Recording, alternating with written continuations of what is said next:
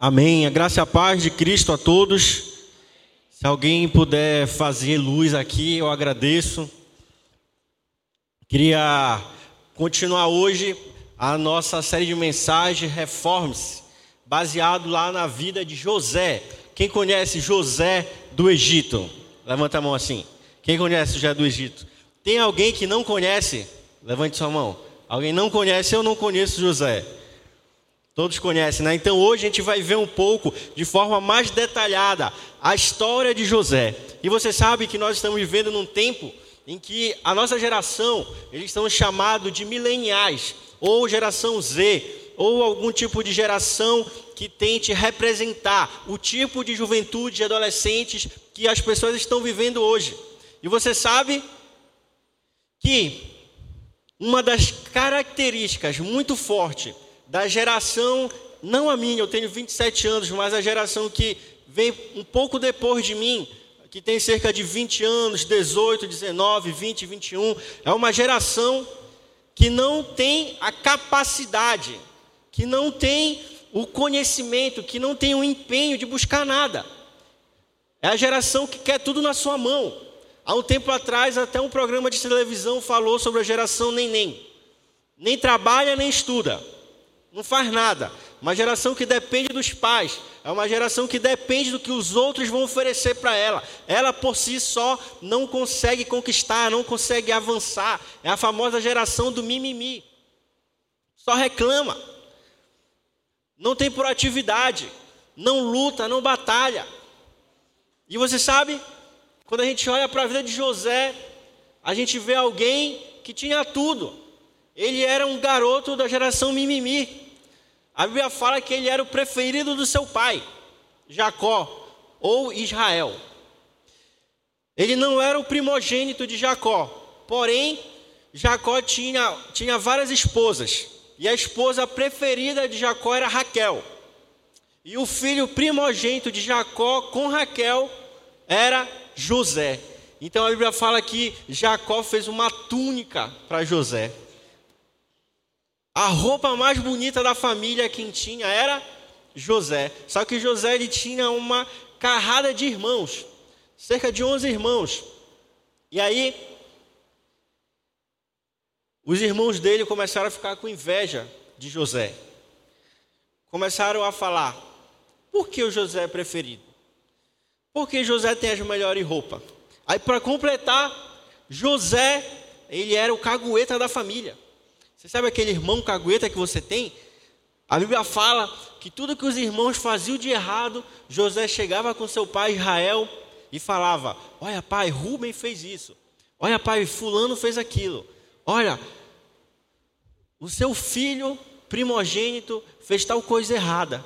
E aí Jacó chinelava os filhos dele. Quem contou? José. Só pode ser José. Toda a família se uniu contra José.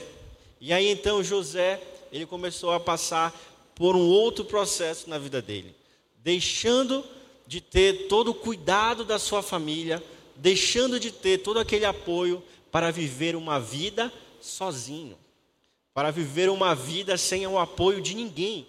Era só José e Deus. E é sobre isso que eu quero falar essa noite. Você sabe, a gente está a gente está na segunda semana da nossa masterclass aqui na igreja, que a gente está falando sobre alguns temas muito importantes na nossa vida cristã. Falamos hoje de manhã, nove horas, falamos sobre apologética, a defesa da nossa fé, como a gente defende a nossa fé perante outras religiões. Na semana anterior, nós falamos sobre a reforma protestante, e nessa semana, que vai entrar no próximo domingo, e sem ser nessa terça agora, na terça da semana que vem, nós vamos falar sobre lei e graça. Lei e graça. Tem uma geração que está se criando na igreja, que é a geração da graça extremada. Que eles acham que tudo vai cair do céu. Ah, quer casar? Vai cair do céu, seu marido, vai cair do céu a sua esposa. Ah, você quer um emprego? Não se preocupa não, fique lá na sua casa, na sua rede, na sua Netflix, na sua televisão, no seu celular. Vai, vai cair vai cair do céu. Você quer se formar, quer, quer passar no vestibular? Tenha paciência, Deus está cuidando de você, meu filho. Não se preocupe, a mamãe está aqui, o papai está aqui. Ah, você está cansado? Calma, está aqui um, um todinho para você. Se preocupe não. Ah, você quer um carro, o ônibus está apertado, né? Chove, faz aquele calor. Não se preocupe, meu filho. Tome um Uberzinho para você. Tá o dinheiro apertado, 99. Aí está se criando uma geração de pessoas que não entendem que a vida, inclusive a vida cristã, ela necessita sim do nosso esforço. Não no sentido de nós ganharmos a nossa salvação. Não no sentido de nós fazermos um esforço para que sejamos abençoados por Deus. Mas no sentido de que nós precisamos lutar. Nós precisamos batalhar. Não é à toa que a nossa igreja, a Assembleia de Deus, é QG do JC. Sabe o que é um QG? O QG é um local de treinamento. É um local onde você é fortalecido, preparado para você sair daqui e lidar com as batalhas do dia a dia lidar com as adversidades. Você sabe que tem jovens que não sabem lidar com o fim de namoro. O pessoal não quer mais namorar, a pessoa quer se matar. E não é só jovem, jovem adolescente, não. Tem velho também que faz isso. Trinta e poucos anos, quarenta e pouco. Não é só jovem, não. Pessoas se desestabilizam com coisas tão banais da vida. E você sabe, Deus ele quer nos fortalecer. Deus ele quer mostrar para nós que nós podemos coisas maiores nele. Deus ele quer mostrar para nós que nós temos força. Quando, quando Deus fala que no mundo três aflições, Ele está falando: olha, nem sempre vai ser fácil, nem sempre vai ser mil maravilhas, nem sempre as coisas vão cair do céu. Tem vezes que você vai precisar batalhar. Para você semear, você vai precisar preparar o chão, você vai precisar tirar as pragas, você vai precisar cuidar para que a planta cresça, para que a semente cresça. E quando tiver o tempo, você vai ter que ter disponibilidade para ceifar, para colher aquilo que você plantou. Então, eu quero que nesta noite nós possamos ter essa mentalidade transformada, nós possamos reformar o nosso entendimento de como nós encaramos a vida. E você perceba quantas oportunidades Deus tem dado para você. Quantas oportunidades maravilhosas Deus tem colocado na sua mão. E nós, por estarmos numa letargia, por estarmos em um falso cristianismo, por, por estarmos em uma geração que quer que tudo caia do céu, não estamos aproveitando as oportunidades que nos aparecem. Não estamos aproveitando e o tempo está passando e as pessoas estão vivendo a sua vida, estão avançando e você está ficando para trás.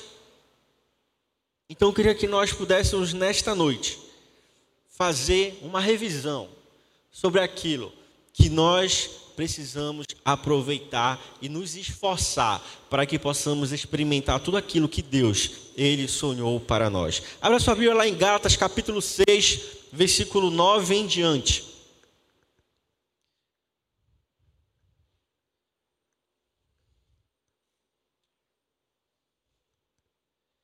Gálatas capítulo 6, versículo 9 em diante. Diz assim: E não nos cansemos em fazer o bem, pois no tempo próprio iremos colher, se não desanimarmos. Portanto, enquanto temos oportunidade, façamos o bem a todos, especialmente aos da família da fé. Vejam, com que letras grandes estou escrevendo de próprio punho. Se fosse aqui você escrevendo no seu WhatsApp, ia estar em caixa alta esses versículos que Paulo estava escrevendo, a carta que Paulo estava enviando aos Gálatas. Letras garrafais, ele está falando: não se canse em fazer o bem, porque vai chegar o tempo, o tempo próprio para você colher. Se você não desanimar, Portanto, enquanto você tem oportunidade, faça o bem, faça aquilo que está diante dos seus braços para você fazer. Voltando então aqui para a história de José. A gente viu que José era o filho primogênito, era o filhinho do papai, o filhinho da mamãe, era aquele todo mimado em casa. E então José, a sua história começa lá em Gênesis capítulo 37, no versículo 7, José ele começa a sonhar começa a ter sonho. Olha o primeiro sonho que José teve. Estávamos amarrando os feixes de trigo no campo, quando, perdão, Estávamos amarrando os feixes de trigo no campo, quando o meu feixe se levantou e ficou em pé, e os seus feixes se ajuntaram ao redor do meu e se curvaram diante dele. No versículo 9, o segundo sonho. Depois José teve outro sonho e contou aos seus irmãos: Tive outro sonho, e desta vez o sol e a lua e onze estrelas se, curva, se curvavam diante de mim. O sol e a lua representavam os pais de José e as onze estrelas representavam os seus irmãos. E então ele foi e contou essa história para a sua família, para os seus irmãos, até para o seu pai. E todos foram unânimes em falar: Tu tá de graça, José. Tu tá pensando que a gente vai te servir? Já não basta tu ser o filho mimado preferido, nós ainda vamos ter que servir a ti. E então a Bíblia fala que os irmãos de José criaram ainda uma animosidade pior dele, ficaram com inveja dele, com muita raiva dele. E então começou um processo de lapidação da vida de José. Começou um processo de forja na vida de José para que ele se tornasse uma pessoa preparada e capacitada para experimentar os sonhos que Deus havia dado para ele. E é nesse ponto que eu quero que você comece a refletir sobre a sua vida. Que sonhos Deus tem colocado no seu coração? Que desejos, que projetos Deus tem colocado no seu coração? O que que Deus ele tem falado a você?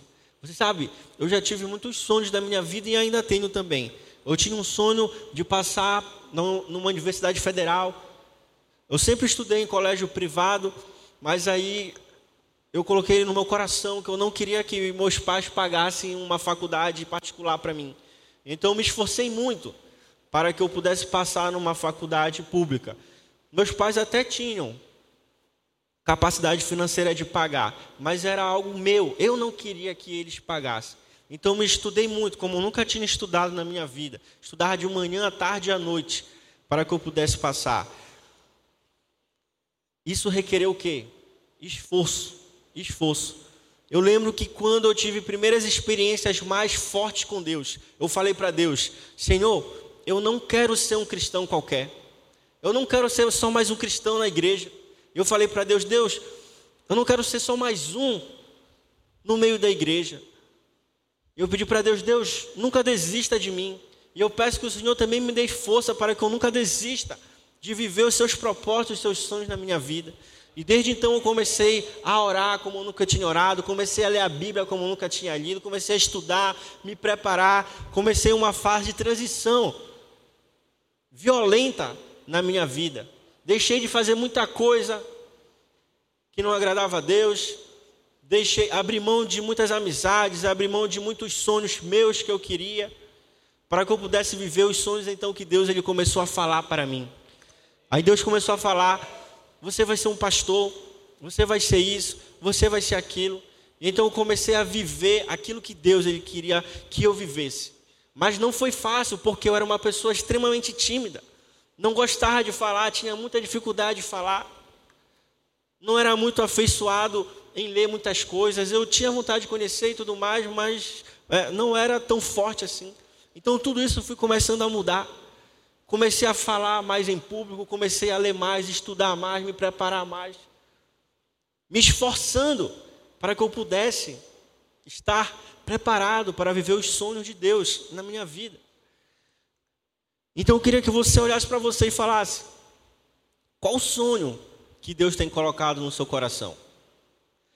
Qual projeto Deus tem colocado dentro, dentro de você?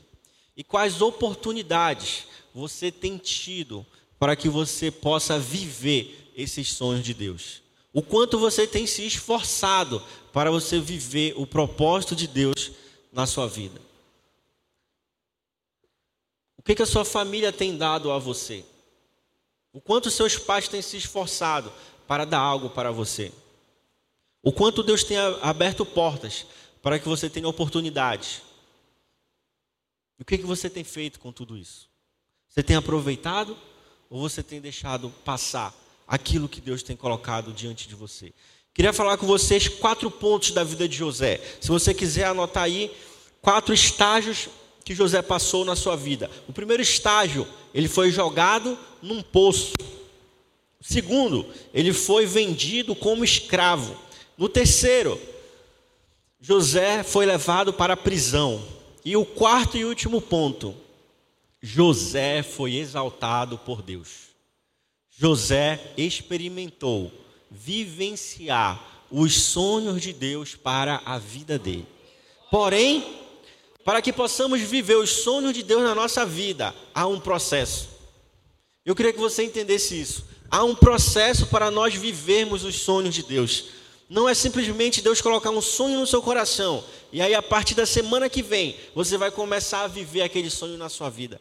Não, há um processo. Deus colocou um sonho no coração de José. E você sabe qual foi a consequência?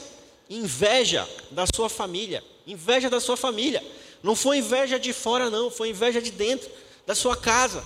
Seus irmãos, com inveja dele, queriam matar. E aí então eles estavam decidindo, lá vem José. Eles estavam cuidando da, da, do rebanho, da família, e aí José estava indo levar alimento para eles. Então a Bíblia fala que eles, os irmãos viram José de longe. E começaram a tramar: vamos matar José. Aí um dos irmãos falou: não, não, não vamos colocar o sangue do nosso irmão em nossas mãos. Vamos lançar ele aqui nesse poço. Aí um dos irmãos falou: não, ele vai morrer aí. Ainda assim haverá o sangue de José em nossas mãos. Então vamos vendê-lo como escravo. Então os irmãos de José pegaram ele e jogaram no poço.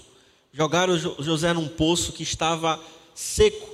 Provavelmente era um período de verão, o poço havia secado, não havia água nele. E então José, ele começou ali a ter um processo de refinamento, de crescimento dele com Deus. Você sabe, o poço é um local que você não tem laterais.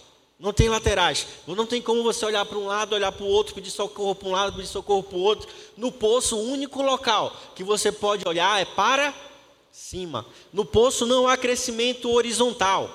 Horizontal, horizonte. O único crescimento que tem no poço é o crescimento vertical. Você sabe quando você está num poço, onde parece que nada está dando certo, onde você olha e fala, mas Deus havia colocado um sonho no meu coração, e agora, e agora parece que as coisas estão dando todas erradas.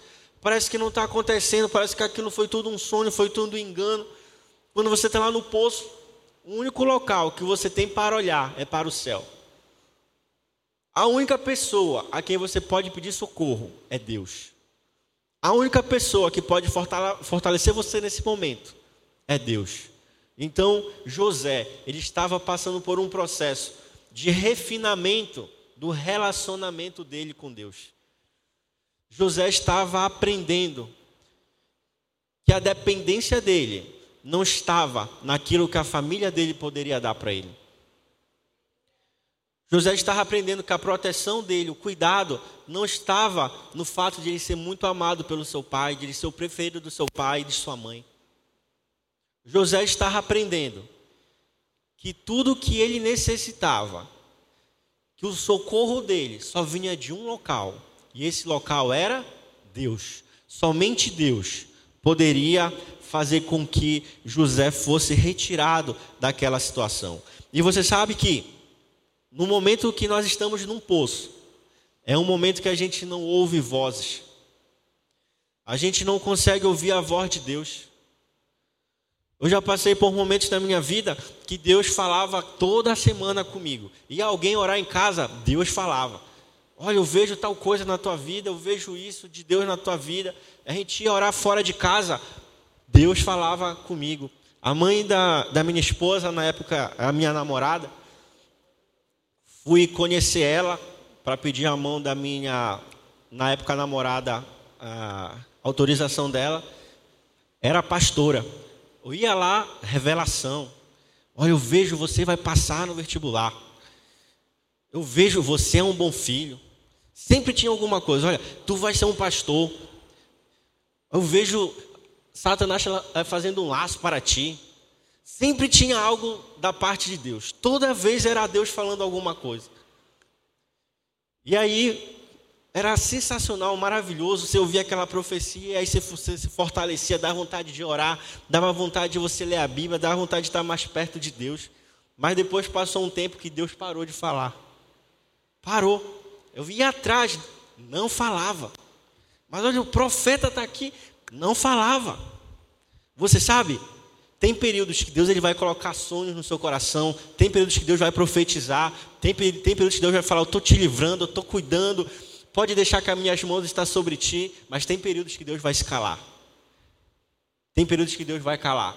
E foi um período que eu aprendi que na provação, quando a gente está lá no poço, é um período que a gente não tem resposta. Você vai atrás de resposta, você não vai encontrar resposta.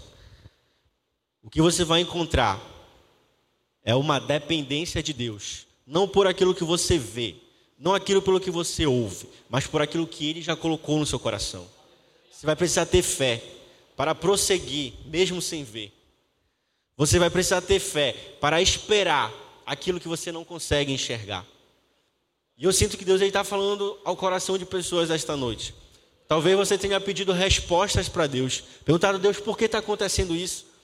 Mas, Senhor, eu estou orando, o Senhor não responde. Deus está falando para você: eu já falei muito ao teu coração. Agora tu precisa pegar tudo aquilo que eu falei ao teu coração e crer que eu estou cuidando de ti, que eu estou na direção da tua vida, que eu estou preparando algo poderoso para você. Tenha fé, tenha isso em mente. Momento de provação não é momento de resposta, é momento de silêncio. E você sabe, o silêncio, por muitas vezes, ele é pavoroso. Quem já ficou em casa sozinho, no silêncio da noite, você ouve aquele barulhinho na cozinha, você se desespera. Mas foi só a geladeira que disparou. Aí de repente passou um carro na frente da casa, tremeu, aí treme as, vibrou, treme as louças no armário, você fica desesperado. Muitas vezes, o momento do poço, o momento do silêncio, é um momento desesperador. Imagina José, estava jogado lá no poço. Provavelmente ele ouvia tudo o que acontecia durante a madrugada. Passava uma cobra se rastejando na, na, no mato seco, José ouvia. A cobra balançava a sua língua para fora, José ouvia. Passava um mosquito, José ouvia. Ele devia estar aterrorizado. E muitas vezes, nesse momento que estamos passando pelo poço, é um momento aterrorizante. Mas não se esqueça, Deus, ele está em um processo de transformar a sua vida. E se Deus, ele tirou algo de você, é porque ele quer lhe dar algo ainda melhor. Ele quer lhe dar algo ainda mais poderoso. Provavelmente no, naquele poço, José, ele queria fazer perguntas e mais perguntas para Deus. Mas tudo que ele tinha era o silêncio da parte de Deus. Tudo que José tinha era a fé de que aqueles sonhos não foram desvaneio da sua mente de que aqueles sonhos não foram algo que ele criou, foi algo que Deus colocou no coração dele e que Deus ia cuidar dele, que Deus ia proteger ele, que Deus ia fazer com que ele pudesse avançar. Mas você sabe, muitas vezes o que acontece no poço é que a gente desiste, a gente desanima e a gente passa um tempo maior do que deveria. Esse é o grande problema do poço. Não é o poço em si, mas é o tempo que você passa lá. O tempo de um poço é o tanto que você vai precisar entender que a sua dependência está em Deus. O tempo que você vai passar no poço é o tempo que você vai entender Deus está cuidando de você. O tempo que você tá, vai passar no poço é o tempo de você entender que a sua vida ela está completamente nas mãos de Deus. Então não transforme o estágio que é passar pelo poço em um estado de vida. O poço é só um estágio, você vai passar. Mas o seu estado é você viver as bênçãos de Deus. O seu estado é você viver plenamente a vida abundante que João 10,10 10 fala que Deus tem para você. Então o poço, ele não é um estado, o poço é uma passagem, é um estágio. Você lembra quando Jesus, ele foi batizado nas águas? A Bíblia fala que os céus se abriram. Deus apareceu para ele e falou: Esse é o meu filho amado em que eu me alegro. E o que, que aconteceu depois? Jesus foi levado ao deserto para ser tentado. Você lembra o que aconteceu com o povo hebreu no Egito? Eles estavam escravizados por cerca de 420 anos, e aí então vieram as pragas sobre o Egito, e o, o, o faraó liberou o povo, falou: vão, vão, e aí o povo começou a correr, atravessou o Mar Vermelho, e eles foram para onde? Antes de entrar na terra prometida, eles foram para o deserto. Antes de você experimentar as bênçãos de Deus na sua vida, você vai ter que enfrentar um deserto. Antes de você experimentar plenamente o favor de Deus na sua vida, você vai ter que enfrentar um deserto para que você possa então entrar na terra prometida que Deus tem para você. E a vida cristã, ela não é como uma reta. A vida cristã, ela é como uma espiral. Talvez você passe por um deserto hoje, e ano que vem você passe por um deserto semelhante. Semelhante, mas não é mais o mesmo deserto, você não é mais a mesma, a mesma pessoa. Você vai enfrentar essa dificuldade agora em um novo nível. Agora vai ser um novo nível de transformação, de preparação de Deus na sua vida. Então eu queria que você tivesse algo em mente. Não desista do processo de Deus por causa de um estágio difícil. Tem muita gente que está desistindo da bênção porque ela precisa hoje enfrentar algumas situações difíceis na sua vida. Não faça isso. Não faça isso. Enfrente hoje as dificuldades. Enfrente hoje os desafios. Porque a bênção de Deus, o favor de Deus, ele é garantido na sua vida. Ele é garantido na sua vida e na minha vida. E esse foi o primeiro estágio da vida de José. Ele caiu no poço. Depois os seus irmãos se arrependeram, em vez de deixar ele morrer no poço, ele foi vendido como escravo. Ele foi vendido como escravo para Potifar, que era um oficial do faraó, era alguém de confiança do faraó. Então a Bíblia fala que o faraó, que o Potifar se afeiçoou muito de José e colocou todo o comando dos seus negócios nas mãos de José. Só que o Potifar tinha uma esposa muito complicada, bem difícil e ela acabou se agraciando de José e quis seduzir José. E então ela tentou agarrar ele, José falou não, e ela, não, bora, ele, não, não quero. E, e, a, e a mulher de Potifar, não, tu vai ser meu, e ele, não, não vou. E ela vai sim, não, em nome de Jesus. Não, Jesus ainda não havia nascido, né? Mas Deus me dê força. Então José percebeu que ele tinha que sair correndo, que a carne dele era fraca. Então ele precisaria sair daquela situação, correu, mas a capa dele ficou. E então a esposa de Poitifar, muito conhecido na época como Boi Tifá, ela foi ao seu marido e falou: Olha, José tentou me agarrar, olha aqui a roupa dele. E então Potifar, ou para os mais íntimos, né? Boitifar mandou José para a prisão. E aí José, ele estava naquela expectativa. Saí do poço, fui vendido como escravo, e ser vendido como escravo era algo humilhante, não era algo tão bonito assim, você está numa vitrine, olha que rapaz bonito, eu quero esse escravo. Não, escravo era vendido nu, tinha que ver se os dentes estavam bons, se não estavam, se tinha alguma doença, se não tinha.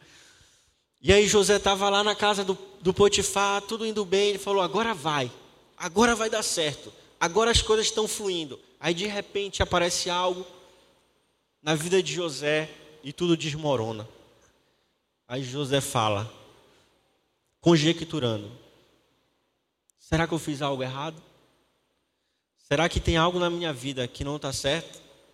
Será que Deus não me ama tanto assim? Será que eu não sou amado o suficiente por Deus para experimentar o favor dele na minha vida, as bênçãos dele na minha vida. Estava tudo tão bem, como é que de repente, de um dia para a noite, eu saio da casa do oficial do faraó e vou parar na prisão. Então talvez José ele entre ali numa crise de identidade. Isso aqui é conjecturando, porque na verdade a Bíblia ela não fala que José reclamava em nenhum momento. As pessoas falam sobre a as pessoas falam sobre a paciência de Jó, né? Mas na verdade Jó não era muito paciente. Quando você vai ver lá o livro de Jó, você vê Jó reclamando pra caramba. Jó falava: "Eu amaldiçoo o dia que eu nasci. Seja maldito esse dia, porque eu estou passando por isso. Só tenho um amigo doido que vem me acusar aqui e vem dizer: O que que tu fez, Jó? O que que pecado tu cometeu? Por que tu está passando por isso? Pede perdão para Deus. Jó não era muito paciente. Na verdade, José, ele era muito paciente. A Bíblia não fala de ele reclamando de nada. Pelo contrário, ele vivendo e avançando em direção àquilo que Deus havia colocado no seu coração. E então José, ele estava nessa situação agora ele foi para a prisão. Foi vendido como escravo, viveu algo, coisas maravilhosas, mas Deus não havia preparado somente aquilo para ele. Deus tinha coisas maiores para a vida de José. Você sabe, a vida de escravidão de José, ela poderia estar suficiente para ele. Tenho comida, tenho cuidado, tenho proteção, tudo vai bem. Tudo vai bem, mas José não era livre. José não estava vivendo plenamente aquilo que Deus havia sonhado para ele.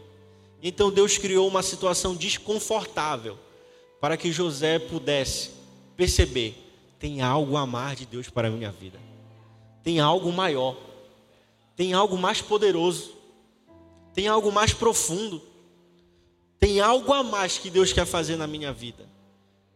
E José respondeu: Deus, eu não troco o teu processo na minha vida por um momento de bênção. Eu não troco a plenitude das tuas bênçãos na minha vida por um pouco de migalha. José falou: Vamos enfrentar isso então, vamos avançar. E José foi para a prisão sem reclamar, sem dar um pio. E eu queria falar para você, na verdade, levar você a refletir: que situação você vive hoje? Será que você se acostumou a um nível que não é o nível que Deus quer para você? Será que você se acostumou a um padrão que não é ainda o padrão que Deus quer para você? Deixa eu falar algo para você. Deus, Ele está criando situações na sua vida para levar você a viver algo maior. Deus está criando situações para você que você olha e fala: Eu não queria isso. Mas Deus está falando, isso vai levar você a algo mais longe. Isso vai levar você a algo maior. Isso vai levar você a uma vida mais plena na minha presença. Isso vai trazer mais paz à sua vida. Isso vai trazer um renovo sobre você. Não troque o meu processo por um simples momento de felicidade. Não se satisfaça com aquilo que não seja plenamente a minha vontade na sua vida. Não se satisfaça com um salário que dá para você viver de forma mediana. Não se conforme com um relacionamento que não tem plenamente a vida de Deus nele. Não se conforme com um emprego onde você não vive plenamente a vontade de Deus. Não se conforme com uma vida espiritual onde você não vive plenamente aquilo que Deus tem sonhado para você. Não se conforme com a sua empresa, de modo que Deus, ele não é plenamente o cabeça daquilo que você está cuidando. Não se conforme com uma família onde você não vê seus filhos, seus pais servindo a Deus de forma verdadeira. Não se conforme. Não se conforme. Deus ele cria situações para nos levar a viver algo melhor. Então, se você está passando por esse processo na sua vida, não desista. Avance. Avance que Deus tem coisas poderosas para você. Então, José foi levado para a prisão, e lá na prisão, José, ele se tornou o líder da prisão. Chegou um copeiro, chegou um padeiro lá, José ia cuidando deles, os, as pessoas que estavam presas, era José quem cuidava, o carcereiro, ele deu os cuidados da prisão a José. Você imagina, José liderava na prisão, ele tinha uma facção, Brincadeira. Ele tinha uma liderança lá na prisão. Era só delinquente, mas era uma liderança. E você lidera alguma coisa na sua vida? Você lidera uma célula, você lidera um discipulado, você lidera a sua família. Você lidera algo. Caraca, você imagina José na prisão liderando. E a gente em liberdade não consegue liderar nem a nossa vida. Meu Deus, misericórdia, Senhor. Mas Deus tem algo novo para nós. Então apareceu na prisão um copeiro e um padeiro que foi enviado pelo faraó, haviam feito besteira. E eles começaram a sonhar e José começou a revelar o sonho deles. Um deles foi solto. Foi solto e José falou para ele: Lembra-te de mim quando tu estiver lá com o faraó.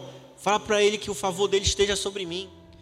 Aí a Bíblia fala que ele esqueceu daqui de José e daquilo que José havia pedido para ele. Mas Deus não havia esquecido de José.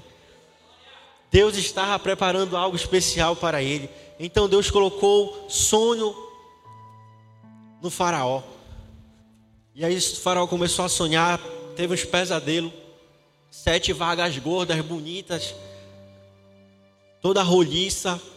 E aí de repente apareceu sete vacas magras, feias, só pele e osso, e comia as vacas gordas. Aí o faraó, meu Deus, tira esses sonhos da, da minha mente, me dê uma noite em paz. E aí o faraó deitou, sonhou de novo, pesadelo. Sete espigas de milho, grandes, bonitas, frondosas. E aí sete espigas de milho, seca, feia, cara de braba, comia as sete espigas de milho gorda. Aí faraó, meu Deus, eu não acredito, não é possível, não consigo mais dormir. Alguém tem que, alguém tem que revelar o que esses sonhos querem dizer. E aí lembraram, tem um cara lá na prisão que ele revela sonhos. Ele tem um Deus poderoso. E o Deus dele revela aquilo que acontece. Você sabe o que a Bíblia fala? A Bíblia fala que quando José foi informado, José, você vai, você vai ser levado perante o faraó, porque você vai revelar o sonho dele. A Bíblia fala que José, ele corta as barbas, troca de roupa, e então ele vai ao encontro de faraó. Deixa eu falar algo para você. Se prepare, se arrume, se ajeite. Deus está preparando um encontro poderoso para você. Mas se arrume, se arrume como alguém que vai encontrar o Faraó. A Bíblia destaca isso, sabe por quê? Muitas vezes a gente vai ao encontro daquilo que Deus tem preparado para nós com a vestimenta errada. Eu sou advogado, se você for entrar num fórum sem calça comprida, sendo homem, você não entra. Não entra. Alguns juízes até implicam se você não tiver com gravata. Se você tiver sem terno, se tiver sem terno, você não faz audiência. Você sabe o que Deus está falando? Ande como um vitorioso. Ande como uma vitoriosa. Ajeita essa cara como uma pessoa vitorioso como uma pessoa vitoriosa. Ajeita esse cabelo. Vá para essa entrevista de emprego bonito, bonita. Vá para a igreja bonito, vá para a igreja bonita. Deus está preparando algo poderoso para você. Pare de andar com a cabeça baixa. Pare de andar rastejando. Pare de andar como alguém derrotado. Você é filho do Deus Todo-Poderoso. Você é filho do Criador dos céus e da terra. Ele está arranjando um encontro que vai mudar a sua vida. Ele está arranjando uma situação que vai mudar a sua história. Ele está levando você a viver plenamente os sonhos dele para a sua vida. Meu Deus, você vai fazer uma prova, você vai lá, eu vou passar. Aí você fala: "Ah, mas o pessoal do sul estuda muito. Ah, o sudeste ali é o centro dos inteligentes". Não, você é filho do rei dos reis. Você é filho do Deus Todo-Poderoso. Deus está preparando algo especial para você. Creia nisso, tenha fé. Não desista do processo de Deus por uma situação complicada. Não desista da bênção de Deus porque hoje você está passando por um estágio difícil. Não. Deus tem algo maior. Deus tem coisas grandes para a vida dos seus filhos, para a vida das suas filhas. Então não desista. Se esforce. Estude, trabalhe, faça o seu melhor. Porque Deus está preparando um caminho que você vai trilhar e vai experimentar o melhor dele na sua vida. Você sabe como você faz para a flecha ir mais longe? Você estica o máximo que você puder o arco, Você põe a flecha no arco, estica, estica, estica para que ela possa ir mais longe, mais forte. Talvez Deus esteja esticando a sua vida hoje, porque Ele quer levar você a voos altos e longos. Ele não quer soltar você e você caia a 5 metros, a 10 metros. Não, Ele quer que você avance, avance para a eternidade ao lado dele. Queria que você ficasse de pé, para que nós possamos orar.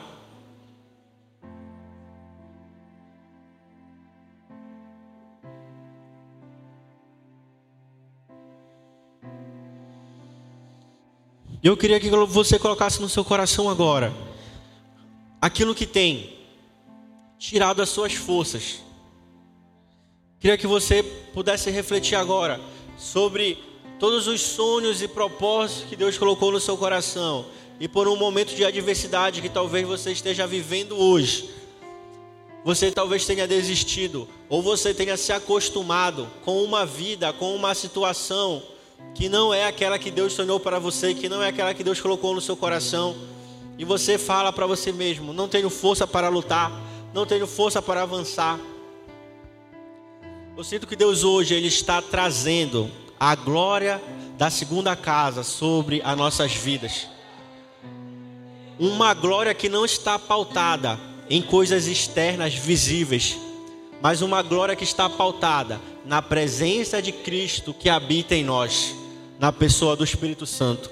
Uma glória que está pautada no poder do Espírito Santo que nos leva a fazer coisas que não imaginávamos, a fazer coisas muito maiores daquilo que pensávamos, daquilo que sonhávamos. Põe a mão no seu coração, vamos orar.